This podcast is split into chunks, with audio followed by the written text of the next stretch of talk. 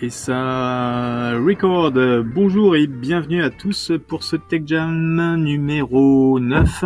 Aujourd'hui, c'est un Tech Jam un petit peu particulier parce que il se passe à moitié dans le sud-ouest, euh, dans un grenier, et, euh, et l'autre moitié évidemment au Portugal, hein, puisque Anthony est, est, euh, est là-bas. Bonjour Anthony. Salut Sébastien. Tu vas bien? Ça va très bien. Moi, je suis pas dans un grenier et, euh, et c'est marrant que tu le notifies parce que à, à peine tu as commencé en fait le jam, Ouais. qu'il y a un camion qui est passé comme ça. Oui, voilà. En fait, c'est- certainement pas le dernier euh, truc qui va arriver euh, pendant le- l'enregistrement, donc on peut s'attendre à quelques oiseaux, euh, quelques guêpes euh, et aussi quelques tracteurs, euh, sans parler bien sûr euh, du euh, coq d'en face. Voilà. Mais ça devrait, ça devrait bien se passer. Ah, ah, voilà une nouvelle voiture qui vient de passer. Désolé pour les auditeurs, ça va faire un petit peu, un petit peu champêtre, mais le contenu est, est malgré tout là, puisque aujourd'hui donc c'est un Tech Jam slash cloud avec Anthony. Euh, Anthony qui est le CEO de Cloud Mercato. Tu nous rappelles ce que c'est rapidement? Yes, un cabinet de recherche et consulting spécialisé dans l'analyse du, ma- du marché du cloud. Donc euh, proactivement, on regarde euh, tout ce qui nous permet de qualifier un cloud et on met ça sur notre DB et on partage notre DB. Prix, performance, euh, location, certification et en et plus et plus et plus. et plus. Et oui, justement, on, on va parler des, des prix euh, que forcément tu es obligé de monitorer euh, à la loupe pour, euh, pour avoir des, des, des datas euh, fiables. Juste avant, je me présente, euh, je suis Sébastien Pastor, je suis à la tête de Freelancers World, un écosystème pour freelance de la tech. On développe aussi euh, quelque chose qui va arriver dans les semaines à, venir, qui est un truc qui s'appelle SumUp.tech. Et euh, bah, tout simplement, ça va révolutionner la façon dont on recrute euh, les euh, techs. Voilà, rien que ça. Euh, donc, alors on enchaîne directement sur euh, le premier sujet que tu as que t'as spoté, Anthony. Euh, il s'agit de la, la hausse des prix Google. Alors, euh, si on, on- on se contente de regarder un petit peu les médias à gauche à droite, eh ben c'est la catastrophe mondiale. Euh, Google qui va augmenter ses prix partout. Ça va être terrible. Euh, ils sont peut-être, alors soit ils font ça, soit ils mettent la clé sous la porte. On n'est pas sûr. Qu'est-ce qu'il en est? Qu'est-ce qu'il en est Bah, moi, je suis pas un euh, cloud économiste, mais euh, sur les deux dernières années de pandémie, en fait, euh, bon, on- on- ça a été une opportunité exceptionnelle pour les cloud providers. Vu qu'on était tous en confinement à la maison, bah, il y a une, une opportunité de virtualisation énorme. Et, Ouais. bah, ça fait les clouds qui y répondent. Euh, Il y a les, services de VDI, il y a les serveurs classiques, il y a plein de choses à faire sur les clouds. Mhm. Et euh, bah, je crois que globalement, le marché du cloud, en un an ou deux, il a fait, je crois, 40 ou plus 60%. Enfin, il, il a eu une croissance vraiment énorme. Et en fait, euh, malheureusement pour eux, Google, eux, ils ont eu une croissance négative et ils ont perdu de l'argent durant l'année précédente. Et ça, c'est une news qui est sortie il y a quoi, il y a 3-4 mois ou 2-3 mois, quelque chose comme ça. Et du coup, euh, certains disaient euh, peut-être que Google va arrêter ses activités dans le cloud, euh, peut-être c'est la fin d'un cloud majeur tel que celui-là. Moi, perso, je le pense absolument pas. D'ailleurs, les sources que j'ai trouvées qui disaient ça, j'y crois pas forcément des masses non plus. C'est Google. Même si le cloud leur apporte pas des masses, ils mutualisent leur cloud avec beaucoup d'autres activités. Et donc, euh, c'est un peu comme Microsoft où quand on parle d'Azure, on peut aussi parler, euh, on peut mettre dedans le Xbox Live, on peut mettre dedans Office 360, on peut mettre dedans plein de choses. Et bah pour Google, c'est la même chose. Le cloud, euh, euh, leur partie cloud, administrativement, officiellement, ils la séparent un petit peu, mais c'est pas, ils regroupent pas tout comme Azure. Mais enfin bref, il y a cette idée comme quoi Google a perdu de l'argent cette année, qu'ils sont pas en très bonne forme, alors que tout le monde a fait une croissance énorme. Et euh, il y a peut-être trois semaines de ça, Google a fait une annonce comme quoi ils allaient augmenter leur prix. Et donc euh, bah, là, les gens ils sont enflammés. euh, c'est un indice comme quoi Google euh, va peut-être fermer s'ils augmentent leur prix. C'est qu'ils sont vraiment au bord du gouffre, que c'est leur dernier choix, etc.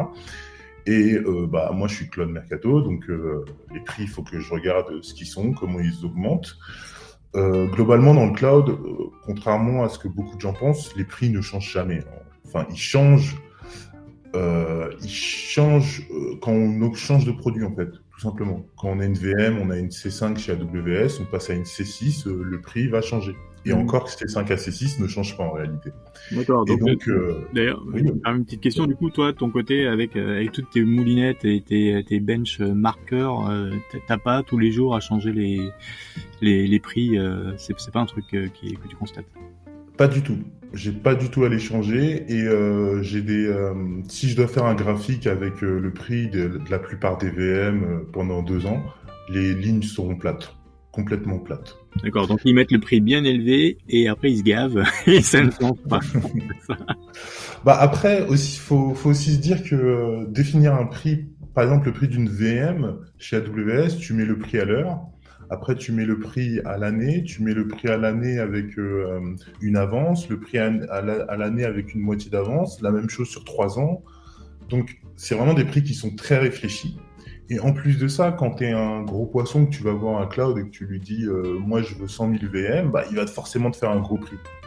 Donc, euh, il y a un gros processus derrière les hyperscalers pour définir leur prix. Et c'est pas quelque chose qui est vraiment fait à l'arrache. Après, est-ce qu'il se gave ou pas, c'est une autre question. ok. Et euh, du coup, j'en étais à euh, Google qui augmente ses prix. Et euh, moi, de ce que je vois généralement dans le cloud, c'est que les prix ne changent jamais. là où les prix changent, c'est quand il y a un nouveau produit ou, par exemple, j'ai un produit à Francfort, je veux prendre le même à Amsterdam, il aura une légère différence de prix. Là, on a Google qui annonce un changement de prix. Je m'y intéresse, je regarde. Et en fait, ça va, hein, ça va. On n'est pas sur euh, la guerre nucléaire et tous les clients qui vont se retrouver avec une facture x2. Il y a des clients qui vont prendre cher, mais de ma vision à moi, la plupart des gens, ça ne passera même pas sur leur radar. Je m'explique. Déjà, le changement de prix s'opère en octobre 2022. c'est pas maintenant. On a le temps de se préparer. Ensuite, euh, ce qu'on voit comme changement de prix, il y a l'object storage qui va augmenter, plus 50% sur le stockage. Mais en fait, c'est pas du tout tout l'object storage. Je suis en train de vous parler seulement de l'option Nearline, euh, qui n'est pas le standard. Et euh, l'option Nearline, vraiment pour synthétiser rapidement le truc, quand on stocke un objet en nearline, on a une durée de rétention de 30 jours minimum. Donc ça correspond absolument pas à tous les usages. Et, euh, et donc, qui se dirait, par exemple, s'il a envie de stocker, euh, je sais pas, un site web qui va changer assez rapidement toutes les semaines ou quelque chose de statique ou une doc, se dirait, je vais le stocker pendant 30 jours qui, a, qui, va voir donc ce changement de prix sur du plus 50%. Ce qui est énorme, hein, plus 50%, je ne le dis pas. Mais tout le monde n'utilise pas cette option nearline. Et qui plus est, il y a une autre option encore plus euh, de, stockage qui est encore plus sur le long terme, sur laquelle les prix ne changent pas. Et encore, il y a, des prix qui baissent dans cette partie-là. Est-ce que, du coup, c'est pas une stratégie pour, euh, éloigner euh, euh, de, de, produits qui sont ou de services qui sont euh, qui sont moins attractifs ou moins intéressants pour euh, pour la rentabilité de, de Google à ton avis? Euh, non, je ne crois pas. Enfin, euh, officiellement, eux, ce qu'ils disent, c'est qu'ils veulent aligner leur prix sur les pratiques des autres cloud providers. Euh... D'accord, mais c'est étrange que du coup, ce que tu, ce que je comprends de ce que tu, ce que tu dis, c'est que les, les, les services les plus utilisés vont pas être impactés. Euh, c'est pour ça que je me disais, est-ce qu'ils est qu'ils ont pas une tendance à vouloir rétrécir leur, euh, leur, offre de service pour aller euh, sur des sur les parties qui les qui sont les plus profitables? Moi, je suis pas convaincu par ça. Mais cependant, dans la même annonce de, de, changement de prix, ils disent aussi qu'ils euh, vont shut down un ou deux services. Et notamment dans ces services-là, il me semble qu'il y a un qui s'appelle le, le transfert, le cloud storage transfer ou quelque chose comme ça, quelque chose de particulier pour transférer euh, euh, des datas d'un endroit à un autre sur Google Cloud. Et justement, en fait, ça vient sur euh, le troisième point, même si j'ai pas encore fait le deuxième, qui est qu'ils vont augmenter le prix de le prix du trafic egress pour l'object storage. Donc, quand on veut envoyer des, des données depuis l'object storage jusqu'à un autre endroit. Et euh, là encore, on est sur le nearline, mais euh, il faut quand même prendre en compte que ça va toucher les gens qui envoient des datas entre régions et sur Internet. D'accord. Ce qui n'est pas tout le monde. C'est pas du tout le l'object storage qu'on mettrait à dispo euh, de, de, la terre entière qui va être qui va être frappé par par les coûts égresse augmentés? Hmm, a priori non parce que pas ça ne concerne pas cette partie-là. Ça, ça, concerne encore le nearline. Donc euh, c'est pas tout le monde et là je dis nearline mais qui a sur les consommateurs lambda qui est au courant qu'il y a autre chose que du standard en fait? Les gens viennent, créent un, créent un bucket, se posent même pas forcément la question parce que de toute manière, les autres options de, les autres options d'object storage ont des durées de rétention minimum, alors que le standard n'en a pas. Donc instinctivement, tout le monde va sur le standard, et c'est une fois que la facture commence à être un petit peu élevée qu'on se dit, hm, ça, on devrait le mettre en rétention de 30 jours, ça, on devrait le mettre en rétention de ceci ou de cela, etc. Et, euh, et du coup, où est-ce que j'en étais? Euh, Je disais que euh, il y a quand même la spécificité que quand vous faites du stockage en multizone, bah, ce stockage multizone, il a un, trafic entre les zones et celui-ci va augmenter. Et donc, c'est à prendre en compte. Euh, si vous vous dites, euh, j'utilise mon object storage avec du multizone pour faire une plus grande durabilité de mes data, s'il y a une, un, DC qui explose, le deuxième a tué mes data, bah, la réplication, vous devrez la payer et par application. Donc j'entends que si vous stockez 10 gigas, vous allez envoyer 10 euh, gigas aussi de l'autre côté. Euh, et j'avais un deuxième point, c'était aussi les opérations. Je ne sais pas si vous savez, mais les, les object storage, quand vous faites 10 euh, 000 opérations, par exemple, vous téléchargez 10 000 fois un fichier, vous allez payer, je crois que c'était 4 centimes, 4 centimes ou 10 centimes, ça dépend l'opération, ça dépend l'object storage, enfin la classe de storage. Et euh, bah là, on, fait un plus 100% quand même sur euh, les opérations en get sur le nearline. Plus 100%, c'est énorme. Euh, concrètement, on passe de, 8 centimes à 16 centimes. Enfin, ça dépend de la région, en Europe ou en Asie ou aux États-Unis. Mais globalement, le prix de 10 000 requêtes, c'est autour de 5 centimes, 10 centimes. Donc, on va passer de 10 à 20 centimes. Euh, comme ça, ça peut ne pas paraître beaucoup, mais disons qu'on a un million de requêtes par mois, bah, vous faites euh, un million divisé par 10 euh, fois 10 centimes, etc. On peut atteindre une belle somme juste par des requêtes HTTP. Et euh, je crois que c'est à peu près tout. J'espère que tu n'as pas peur. J'espère que tu n'es pas chez Google Cloud avec du euh, euh, Line Storage en faisant beaucoup de multi-zones et beaucoup d'opérations et beaucoup de trafic. J'espère que tu n'as pas tout ça. Non, non, non, non, non, je suis pas. Ah, d'ailleurs, ça me, ça, me, ça me permet de rappeler qu'on que le, le Tech Jam est hébergé chez Idora. Et justement, Idora, un de ses, ses c'est faire de lance, c'est euh, de dire euh, ben vous allez savoir ce que ouais, vous allez consommer, vous allez vous allez payer ce que vous consommez et non pas euh, euh non pas des, des, des, coûts cachés qui peuvent apparaître comme une météore dans le ciel. Voilà. Donc si, si, si la rubrique d'Anthony et ce sujet-là vous fait peur, allez donc voir chez Idora, c'est un, un, un, opérateur suisse qui est qui est bien bien sympathique. Tout à fait. Bonjour à Mathieu. Bonjour Mathieu. et euh, du coup, on est, on, est dans l'object storage et euh, ça me fait passer sur un autre sujet qui est le deuxième et que je. Ah, mais attends, et dis donc, attends, j'avais des questions, j'avais des questions. non, non, non, non, on passe au deuxième, on passe. si je t'écoute. J'ai bien compris du coup là, les, tarifs vont être augmentés, mais uniquement sur la partie nearline ou j'ai mal compris? Oui, oui, oui. D'accord. Est-ce que tu penses que ça veut dire, selon toi, que euh, c'est un signe, euh, et là je vais juste mettre mon microphone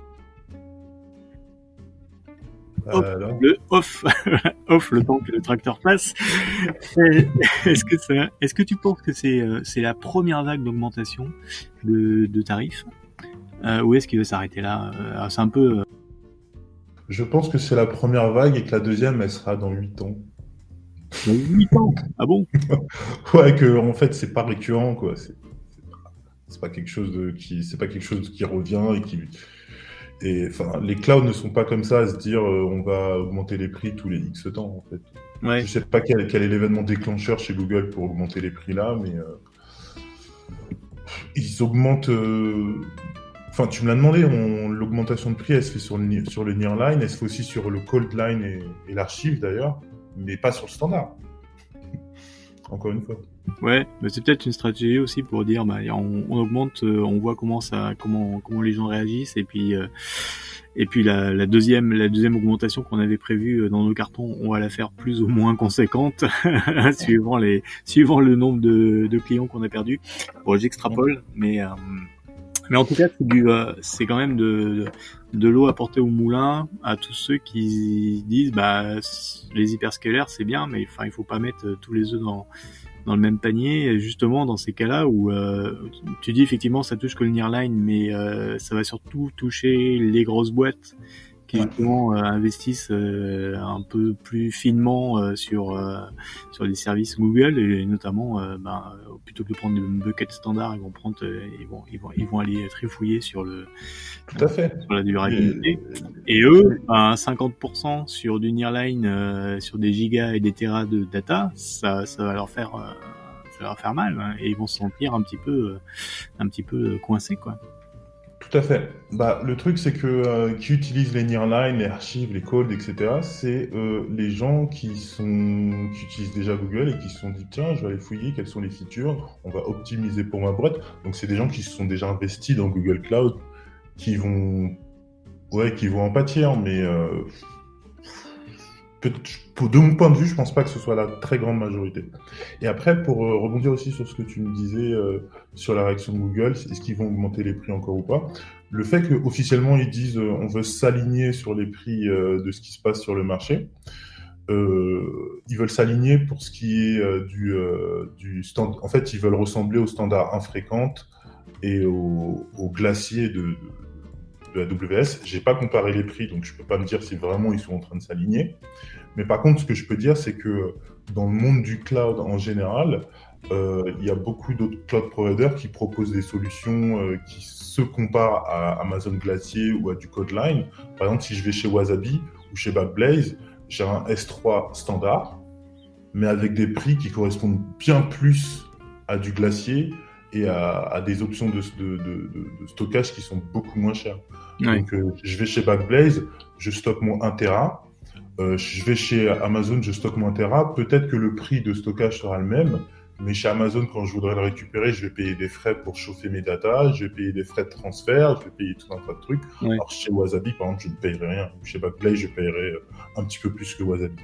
Donc, euh, ils s'alignent entre Peut-être que Google s'aligne entre hyperscalers, mais euh, si je vais chez Scaleway, j'ai C14, qui est leur solution Cold, qui est beaucoup moins chère. Euh, il me semble qu'OVH s'apprête aussi à sortir une solution standard qui est beaucoup moins chère. Et euh, encore une fois, quand je dis standard, c'est parce qu'ils utilisent l'API S3 standard. Ou quand je veux un fichier, bah, je lance une requête HTTP, je peux l'avoir rapidement. sur les trucs cold, etc., c'est pas forcément le cas. Il faut souvent attendre. Souvent, etc. En tout cas, ce qu'on peut dire peut-être, c'est quand même euh, que c'est intéressant d'avoir euh, dès maintenant une politique multi-cloud qui permet d'éviter de, de bah, ce genre de déconvenus. Euh... Ouais, je, je, je sais pas si tu connais la la Bandwidth Alliance. Et non. En fait, c'est une c'est une c'est un consortium d'entreprises de cloud et de autres entreprises qui font partie, par exemple, de euh, de, des acteurs de l'interconnexion sur Internet, etc. Euh, ils se sont mis ensemble pour créer une, alliance autour de Cloudflare et l'idée c'est qu'ils veulent baisser le prix de, du trafic pour les clients et potentiellement je pense aussi pour eux en se disant que bah, tous les acteurs qu'ils sont, entre eux, bah, euh, ils vont se faire des tarifs moins chers au, niveau de la bande passante. Et du coup, quand j'entends Google qui me dit pour ton archive, euh, si tu veux qu'elle soit répliquée, euh, bah, tu vas payer euh, des frais de bande passante supplémentaires. je sais que dans la Benwiz Alliance, il me semble qu'il y a Google, il me semble qu'il y a Wasabi, il y a Backblaze, il y a Scaleway, il y a tout un tas d'acteurs qui ont déjà des object storage sur lesquels potentiellement, en fait, le coût de trafic entre les deux, c'est à comparer, mais c'est une question à se poser. Le coût de trafic à me dire, je fais ma réplication chez Scaleway, peut-être qu'il est moins cher que le, me faire ma réplication dans une autre région de Google.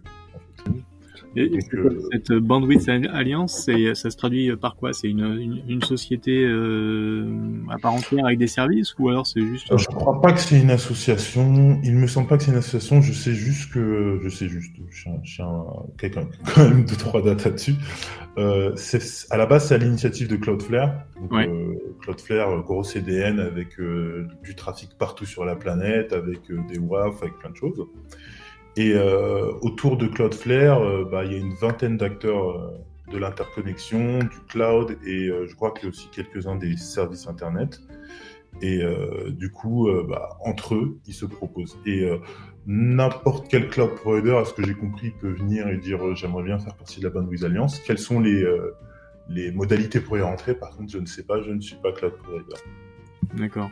Mais est-ce que en tant qu'utilisateur, on, on, a on a un intérêt avec cette Bandwidth Alliance ou alors c'est juste un truc entre eux bah, a priori, totalement. C'est ce que eux, ils annoncent, euh, c'est ce que Cloudflare annonce, comme quoi on, fait des économies euh, en, alliant en allant dans la Bandwidth Alliance. Euh, ah oui, juste un petit truc, il n'y a pas Amazon dans cette alliance, pourtant il y a Azure et Google. Et est-ce qu'on fait des économies? A priori, c'est ce qu'ils nous disent, comme quoi si je fais du multi-cloud, bah, la bandwidth entre deux membres, ce sera moins cher.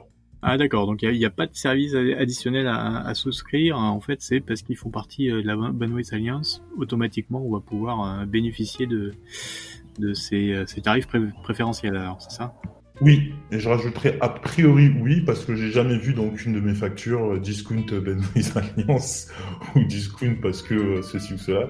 Donc je te dis a priori oui, mais c'est clairement ce qui est annoncé sur leur site internet. Ouais, ce serait intéressant d'inviter Cloudflare et leur, leur poser la question. Bah, je suis en train de chercher euh, des contacts chez Cloudflare pour euh, justement leur solution de Object Storage qui voulait sortir il y a deux ans, enfin il y a un an ou deux ans. Ça s'appelait Cloudflare R2. Ça avait fait énormément de bruit et en fait c'est toujours pas sorti. Donc, euh, je suis en train de chercher des contacts pour euh, trouver des datas là-dessus. Et si Cloudflare nous écoute, hein, ce, qui, ce, qui, euh, ce, qui, ce qui pourrait être le cas, hein, bah, n'hésitez pas, venez nous causer, ça nous fera plaisir et puis on, on, passera un bon moment et surtout on aura plein de questions pour vous. Alors, bah du coup ça c'est, on a fini sur les, les prix Google. Je crois bien, oui. C'est pas le moment de ton coup de gueule, ton, t'as envie de qualifier le coup de gueule Boto le moto coup de gueule. non, c'est même pas un coup de gueule, c'est juste une observation qui peut être intéressante à, plein de gens. Euh, même à toi d'ailleurs, je sais que tu aimes les reptiles. Euh, quand je dis les reptiles, il s'agit pas de, de, Jurassic Park ou d'un serpent ou quoi. Il s'agit du langage de programmation Python. il me semble qu'à tes, œuvres, à tes heures perdues, tu es un libriste pythonneur. Je Et, euh, du coup, peut-être que tu connais Bodo. Et ben, je connais parce que tu m'en as parlé il y a 10 minutes. Mais en fait, non, je, je connaissais n'avez jamais pratiqué. J'ai jamais pratiqué parce que c'est quand même très lié à AWS. Et, euh, et je suis moins AWS que GCP. Par, par expérience. Ah, D'accord. Super. je rigole. Alors, Boto, c'est le SDK non officiel utilisé en Python. Donc, euh, non officiel parce qu'il n'est pas développé officiellement par AWS mais euh, bon, il est quand même utilisé euh, comme base pour euh, le CLI officiel d'AWS. Il est utilisé par vraiment tout un tas d'autres librairies et c'est la base pour pouvoir utiliser AWS en Python.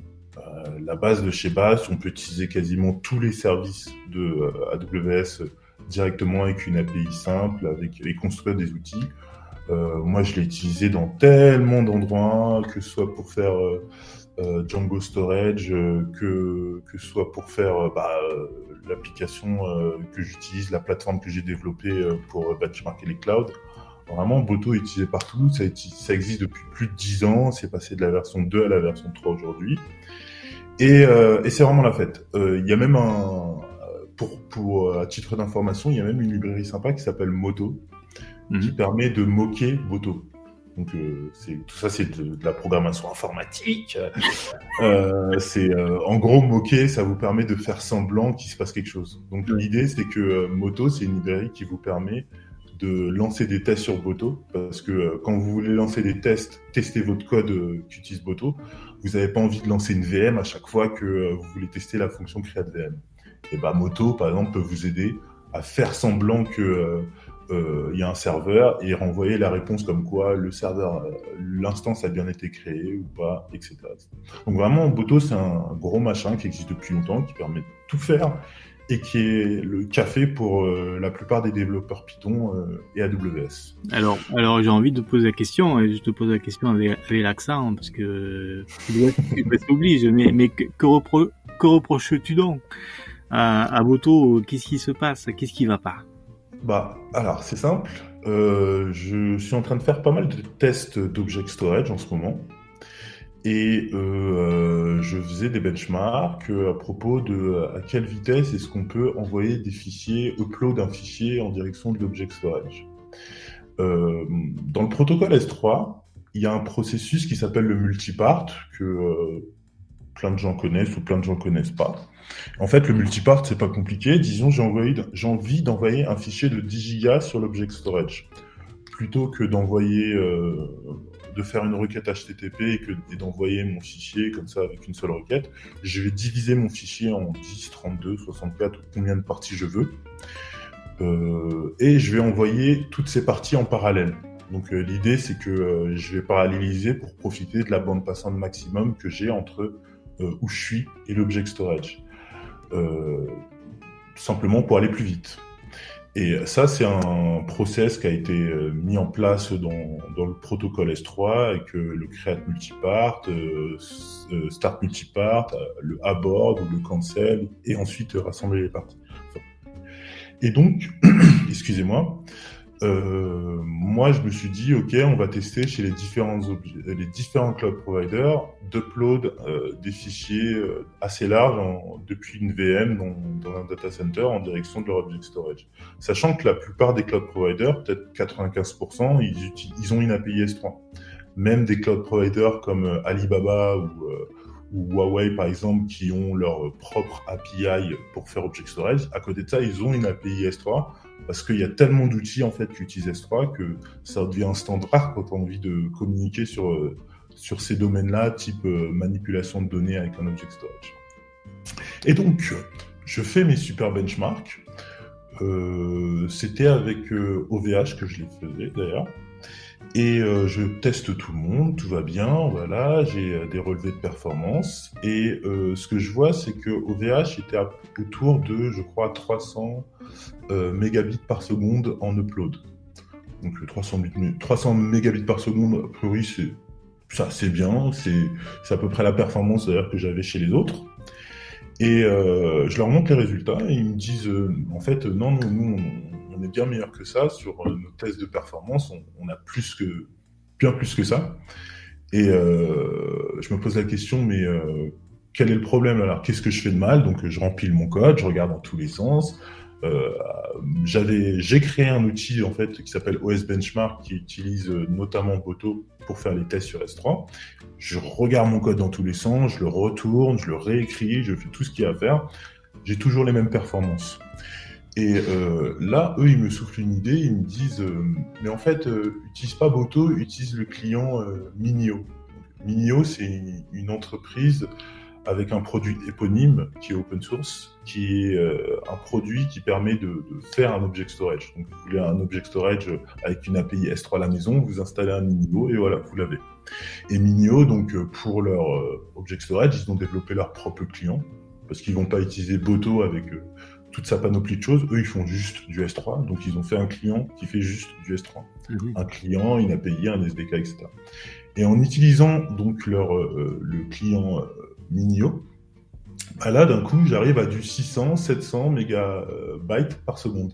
Donc, euh, je suis passé de 200, 300 à 500, 600, 700, et même des fois, j'avais euh, plus sur le maximum.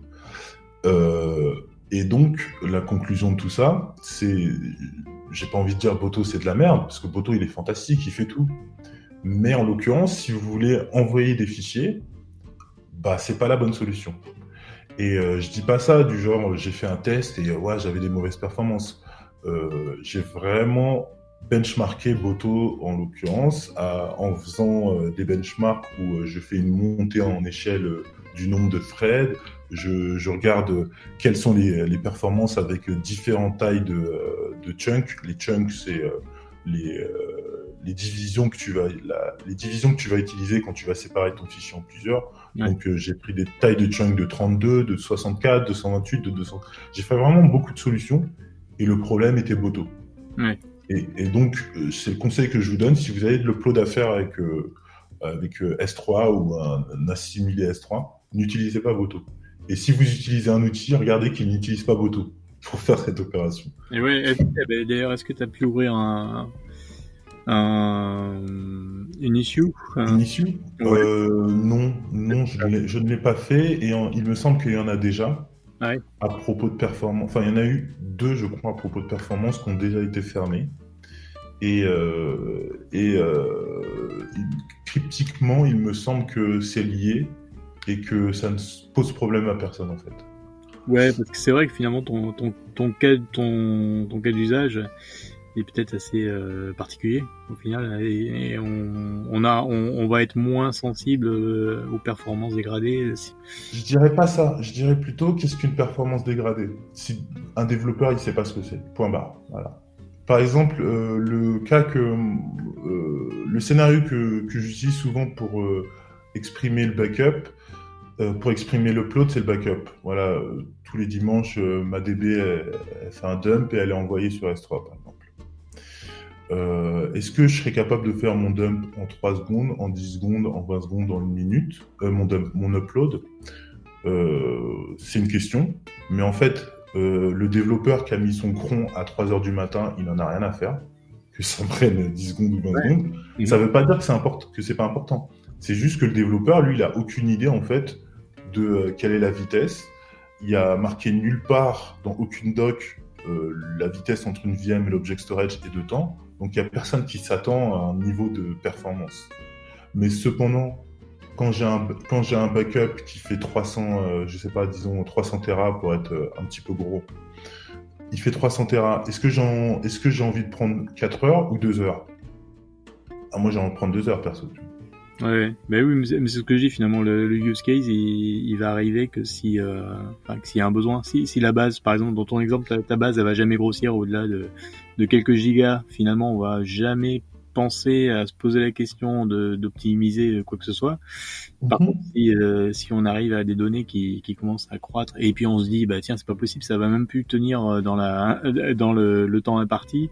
Et là on se pose la question et, effectivement du, coup c'est quand même assez subtil. ça, ça, peut expliquer pourquoi euh, personne n'a vraiment envie de s'attaquer ou s'est attaqué à ce problème.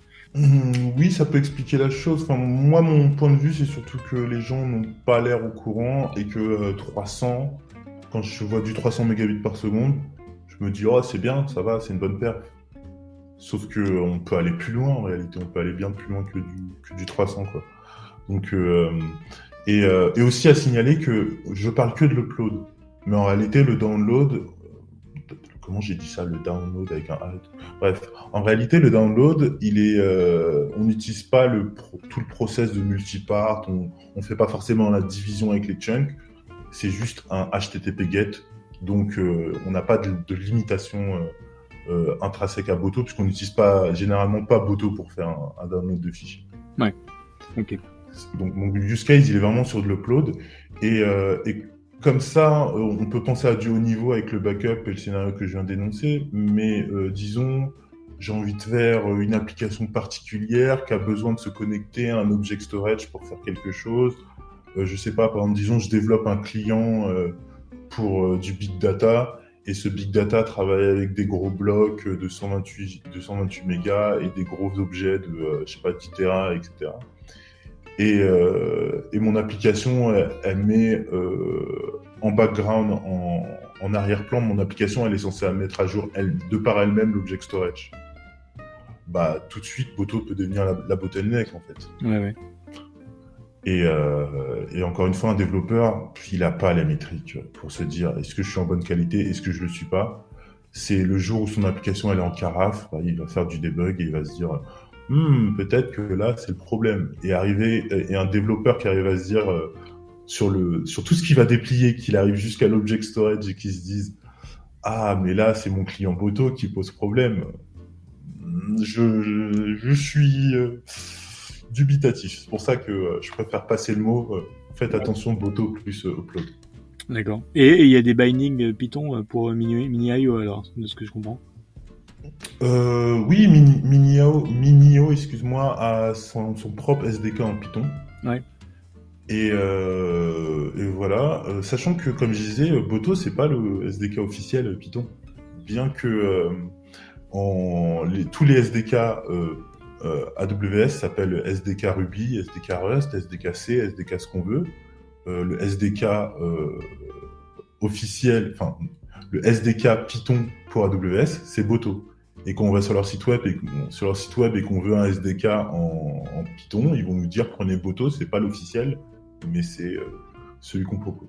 Et question couillon, tu as essayé euh, le, le, SDK officiel Python de, AWS sur ce cas Il n'y est pas. Il n'y est pas. D'accord, ok. Même sur GitHub, euh, il te renvoie vers Boto.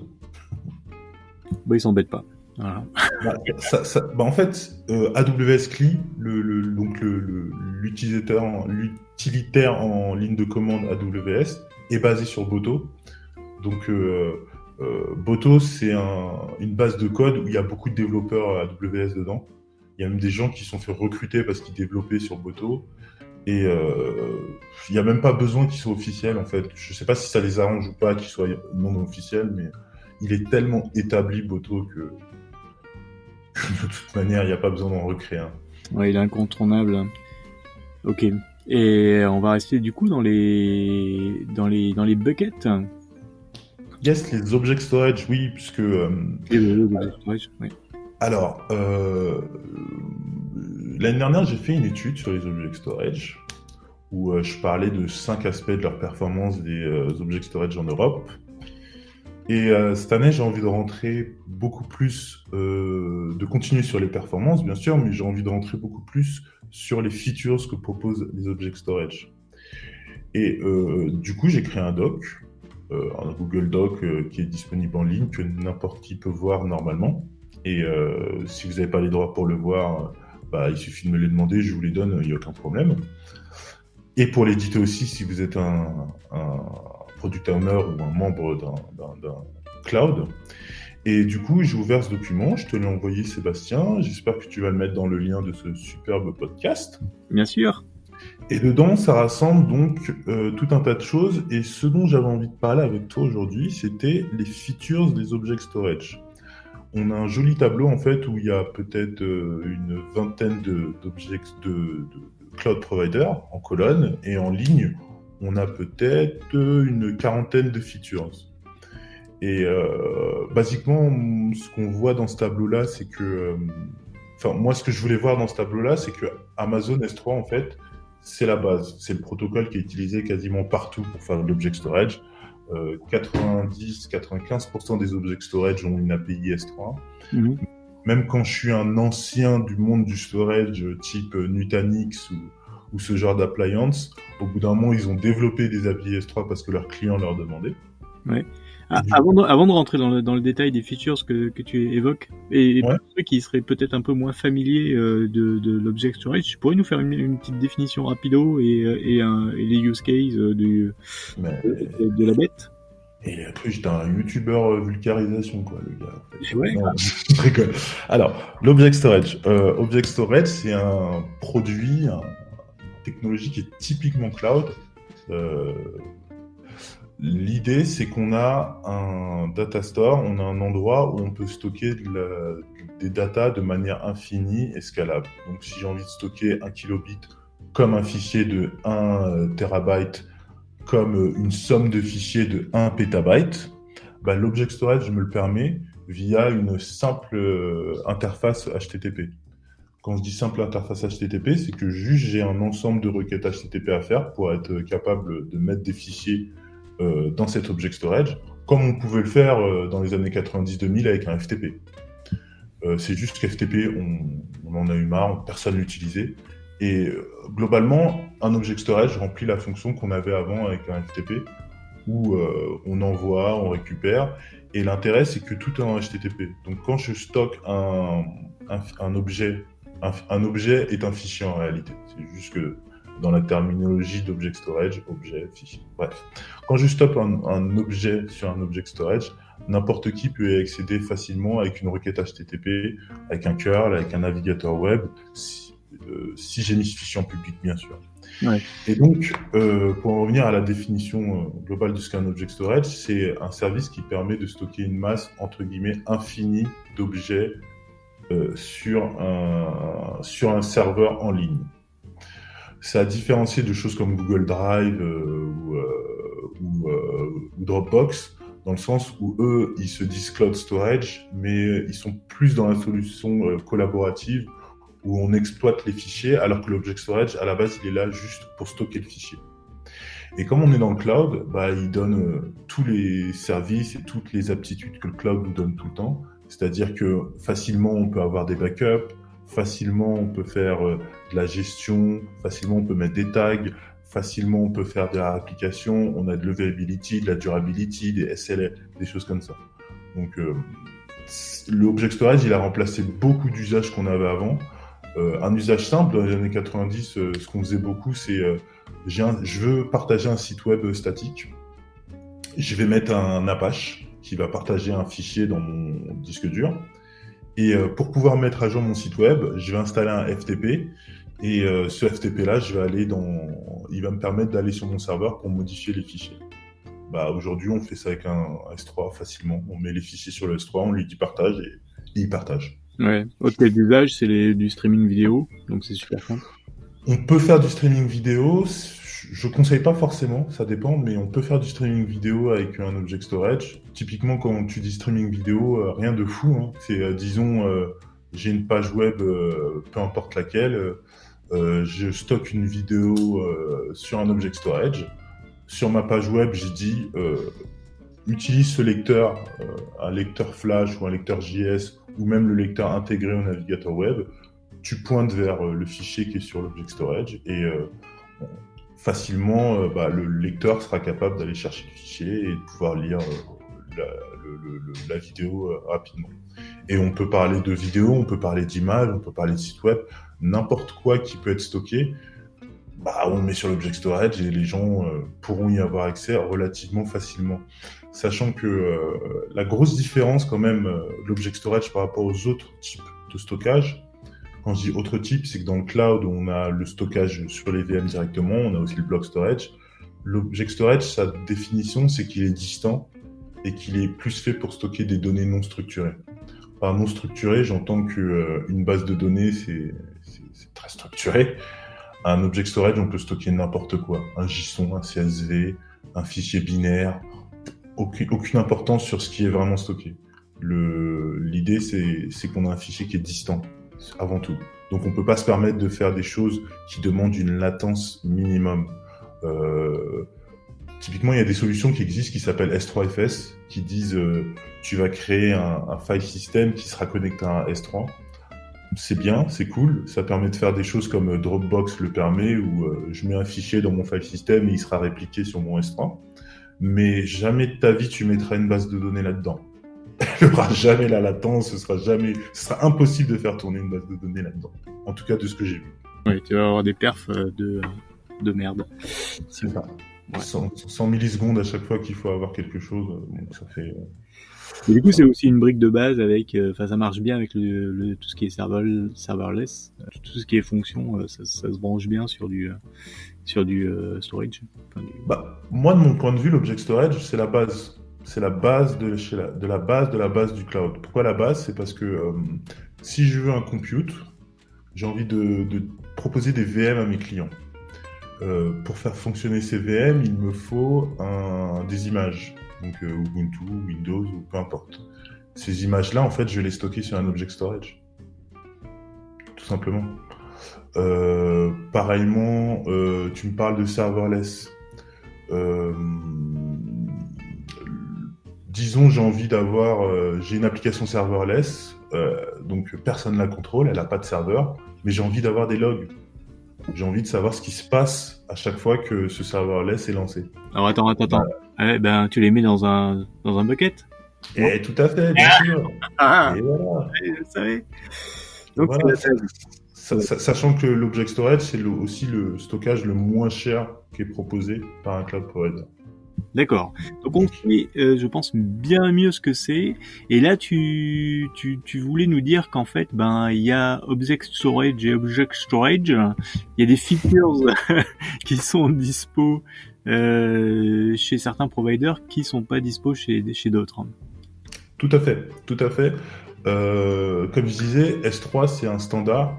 Même si certains ont développé leur propre API, souvent ils se rabattent et ils mettent un S3 parce qu'il y a beaucoup de clients, beaucoup d'applications qui sont déjà développées pour utiliser S3, donc autant se greffer dessus. Et euh, je me suis dit, je vais faire un tableau où en fait je vais mettre toutes les features de S3, et à côté de ça, sur les autres colonnes avec les autres cloud providers, je vais dire est-ce que lui il a cette feature ou est-ce qu'il l'a pas? C'est un tableau qu'il y a chez certains cloud providers euh, qui se comparent quand ils disent euh, on a une API S3, venez chez nous.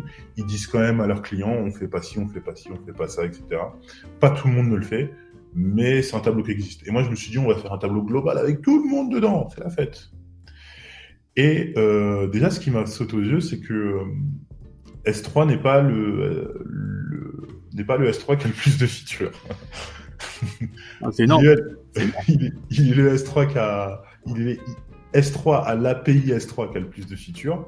Mais en fait, si on va chez Alibaba, on a plus de features que AWS. Alors, en termes de features, qu'est-ce que je vois? Euh, Un object storage, basiquement, c'est fait pour stocker. Hein, voilà, c'est pas compliqué. Mais euh, on est dans le cloud, donc euh, on, ajoute plein de machins.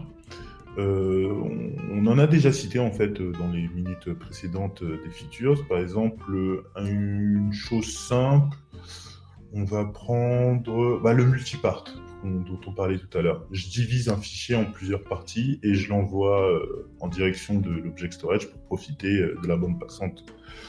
Euh, bah ça, à peu près tout le monde là. À peu près tout le monde. Je dis pas tout le monde parce que je sais qu'il y en a deux trois qui traînent qui ne l'ont pas. C'est GCP qui l'a pas apparemment. Euh, c'est pas qu'ils ne l'ont pas en fait, c'est que GCP, ils, ce qu'ils font, c'est qu'ils ne, ils proposent pas réellement du multipart. Eux, ils disent, télécharge tous les fichiers que tu veux en parallèle, il n'y a pas de souci. Et euh, on a une feature qui te permet de les merge entre eux. Donc euh, n'importe, tu peux prendre euh, cinq fichiers que tu as déjà envoyés, tu les merges pour créer un seul fichier. D'accord. Donc c'est l'équivalent d'un multipart, sauf que dans le multipart, c'est un protocole particulier qui dit il faut que tu crées un, une session, tout ça, alors que Google juste envoie tes fichiers, tu les merges. Pas de prise de tête quoi. Euh, prenons une, une, une, feature un peu plus compliquée, par exemple le object versioning. A priori, euh, tout le monde a cette feature là, mais c'est pas si simple. C'est pas si simple parce que euh, l'object versioning, excusez-moi, c'est euh, j'envoie un fichier sur mon, object storage, dans mon bucket, euh, pour la terminologie, un bucket, c'est euh, un compartiment dans un object storage. Donc, euh, il y a l'object storage, je crée un bucket, et c'est dans ce bucket-là que je vais mettre mes fichiers. Mhm. Donc, j'envoie un fichier sur mon, dans mon bucket, un objet, et demain, j'ai modifié ce fichier-là, je renvoie ce même fichier sur mon bucket. Au lieu d'écraser, il va dire, OK, il y a la version d'hier et il y a la version d'aujourd'hui maintenant. Comme ça, si je fais un rollback, je peux facilement, etc. Et bah, ça, c'est l'object versioning.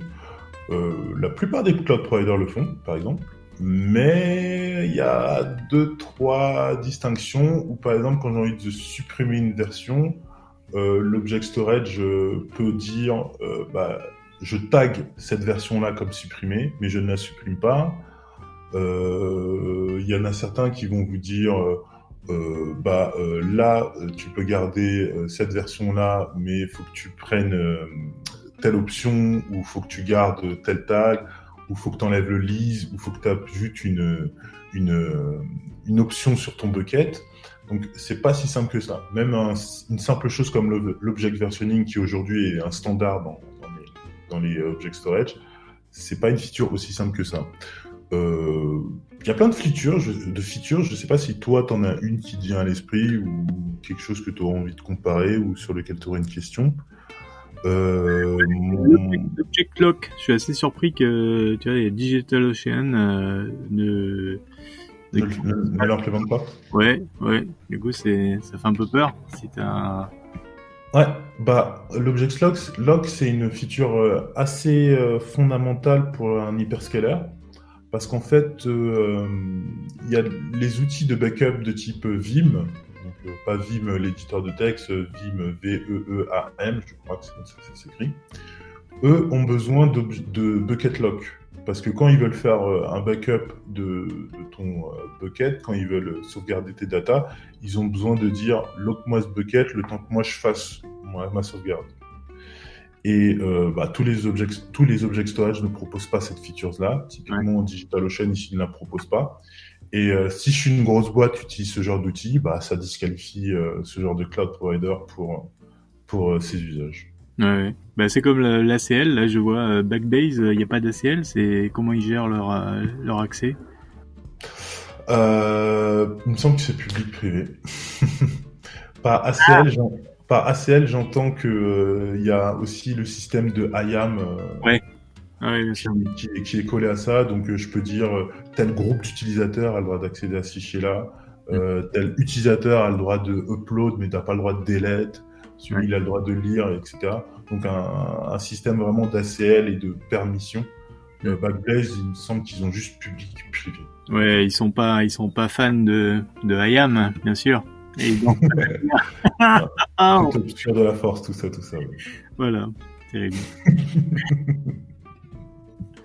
n'importe quoi. Ah, des blagues nulles. En, en voilà. Euh, quoi d'autre comme, euh, comme features euh bah, Il y a une feature intéressante qui est chez Alibaba, et, je l'ai trouvé seulement chez Alibaba, qui est le trafic throttling. Alors, une chose simple, quand vous mettez un fichier sur un object storage, vous maîtrisez pas en fait le, le coût total de ce fichier-là. Vous allez payer pour le stockage, mais en fait, le trafic sortant, c'est-à-dire quand les gens vont télécharger ce fichier-là, vous le contrôlez pas tellement parce qu'à partir du moment où le fichier est public, euh, les gens qui viennent télécharger, vous ne savez pas. Si demain vous passez à enquête exclusive ou capitale ou zone interdite ou je sais pas quoi, et que tout le monde s'empresse sur euh, votre fichier pour le télécharger, il va y avoir un pic et votre facture va augmenter. Et ça, en fait, euh, c'est entre guillemets indépendamment de votre volonté.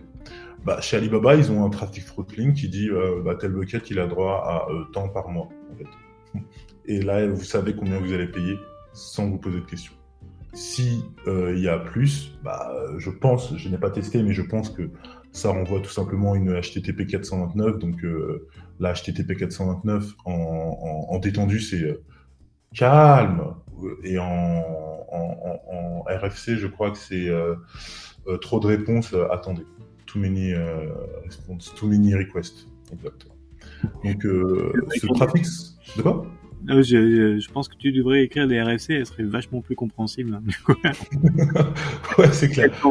Calme. Ou, euh, ou, ou, une 403 qui dit Mais qu'est-ce que tu fais là, toi? J'avoue, ce serait pas mal. c'est une feature, c'est quand même super intéressante et on comprend pourquoi elle n'est pas implémentée ailleurs parce que au final, il se gaffe sur les bandes passantes, sur, les coups de la bande passante et voilà, ce serait dommage qu'ils prennent pas un petit peu de sous euh, à cet endroit-là. Voilà. C'est exact. Il y a aussi une, autre feature qui est assez intéressante qui est le, euh, le logging. Euh, je parlais tout à l'heure de FTP, de Apache ou Apache pour les, anglophones. Et bah, Apache, ce qui était bien quand même, c'est que j'avais des logs. je savais qui c'est qui venait, j'avais une idée de euh, quel IP va regarder telle URL en fait.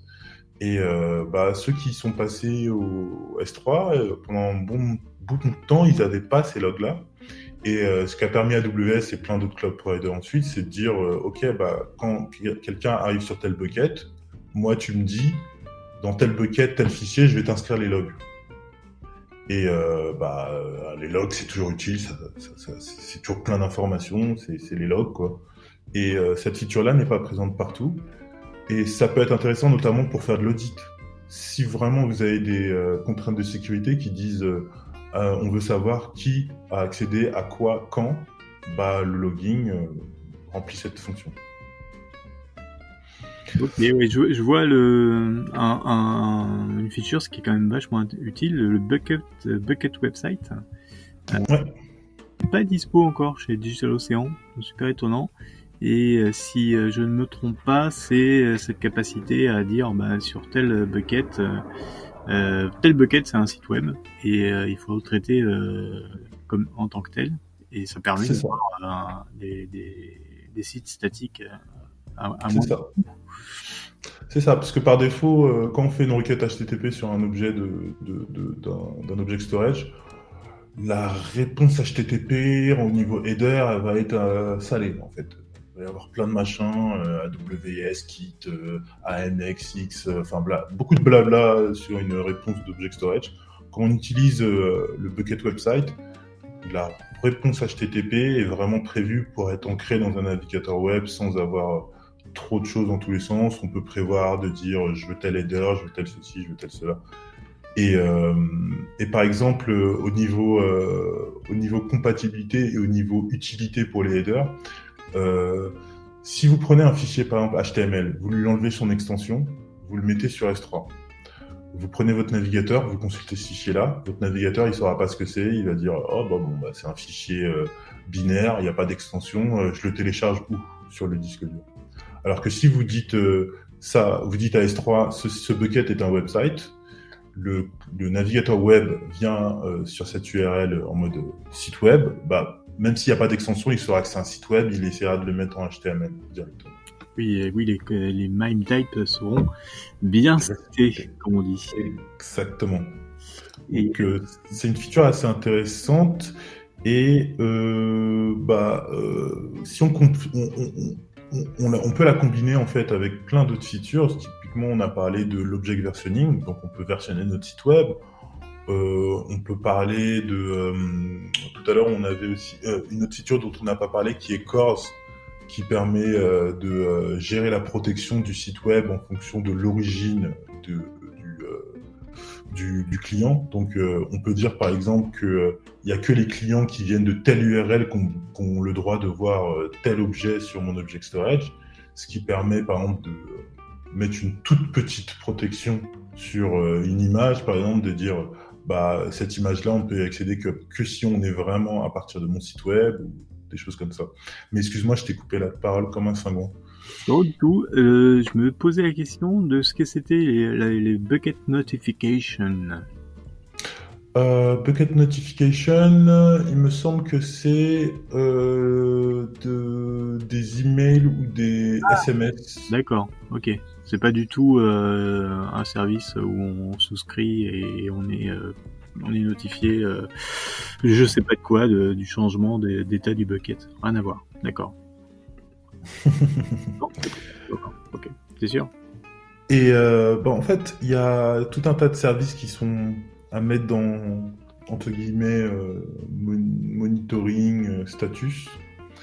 Il y a bah, le monitoring en lui-même. Tous les cloud providers ne le proposent pas. D'avoir un dashboard qui vous dit pas juste le nombre de fichiers, la taille de ces fichiers-là, mais avoir un dashboard qui vous dit tiens, en ce moment, tu es en train de faire du 1000 requests par seconde où tu es en train de faire du, euh, du 300 euh, mégabits par seconde en envoi. Euh, ce genre de métriques, tout le monde ne propose pas, tout le monde n'a pas non plus les logs. Enfin, il y a tout un tas de, de, de, features comme ça qui permettent de contrôler et de savoir où est-ce qu'on en est, qui ne sont pas qui ne sont pas partagées. Et pour te donner un exemple, AWS, je crois que c'est plus le cas, mais il y a quelques années, AWS disait que eux-mêmes sont pas capables d'avoir une idée en temps réel de ce qui se passe sur euh, leur euh, object storage. Je pense que c'est plus le cas aujourd'hui, mais euh, il y a 3-4 ans de ça, c'est ce qu'ils disaient eux-mêmes. D'accord. Et toutes ces features, du coup, sont, sont à retrouver dans ton document Google Sheet. Euh, qu'on mettra le lien dans le dans le podcast et c'est c'est quand même une bonne source d'information pour savoir vers, euh, vers quel provider se tourner euh, pour cet aspect euh, Object Storage. Je vais y arriver. On va, finir, là-dessus car il est exactement 14 heures. C'est incroyable. Wow. Mais quel professionnalisme cet Anthony Monté, c'est génial. J'espère que c'est plus clair pour vous euh, tout ce qui est euh, bucket pas quelque chose de compliqué, mais il euh, faut juste regarder, comparer, parce qu'il y a vraiment des écarts euh, de features, de prix et de perf de partout. Exactement. Et la semaine prochaine, euh, ce sera pas du tout du cloud, ce sera du DevOps hein, avec Michel Angron. Euh, je ne sais pas encore de quoi on va parler. Tiens, Michel, je te pose la question. Euh, je sais pas non plus. Écoute, on, va déterminer dans les jours qui viennent. oui, on, va, on, va, travailler ça. On va vous trouver des sujets intéressants. Ça, c'est sûr. Euh, bah voilà, c'est tout. Moi, j'ai fini. Je vous dis au revoir. Au revoir tout le monde. Merci Anthony. Merci Michel. Euh, et à la semaine prochaine. Ciao.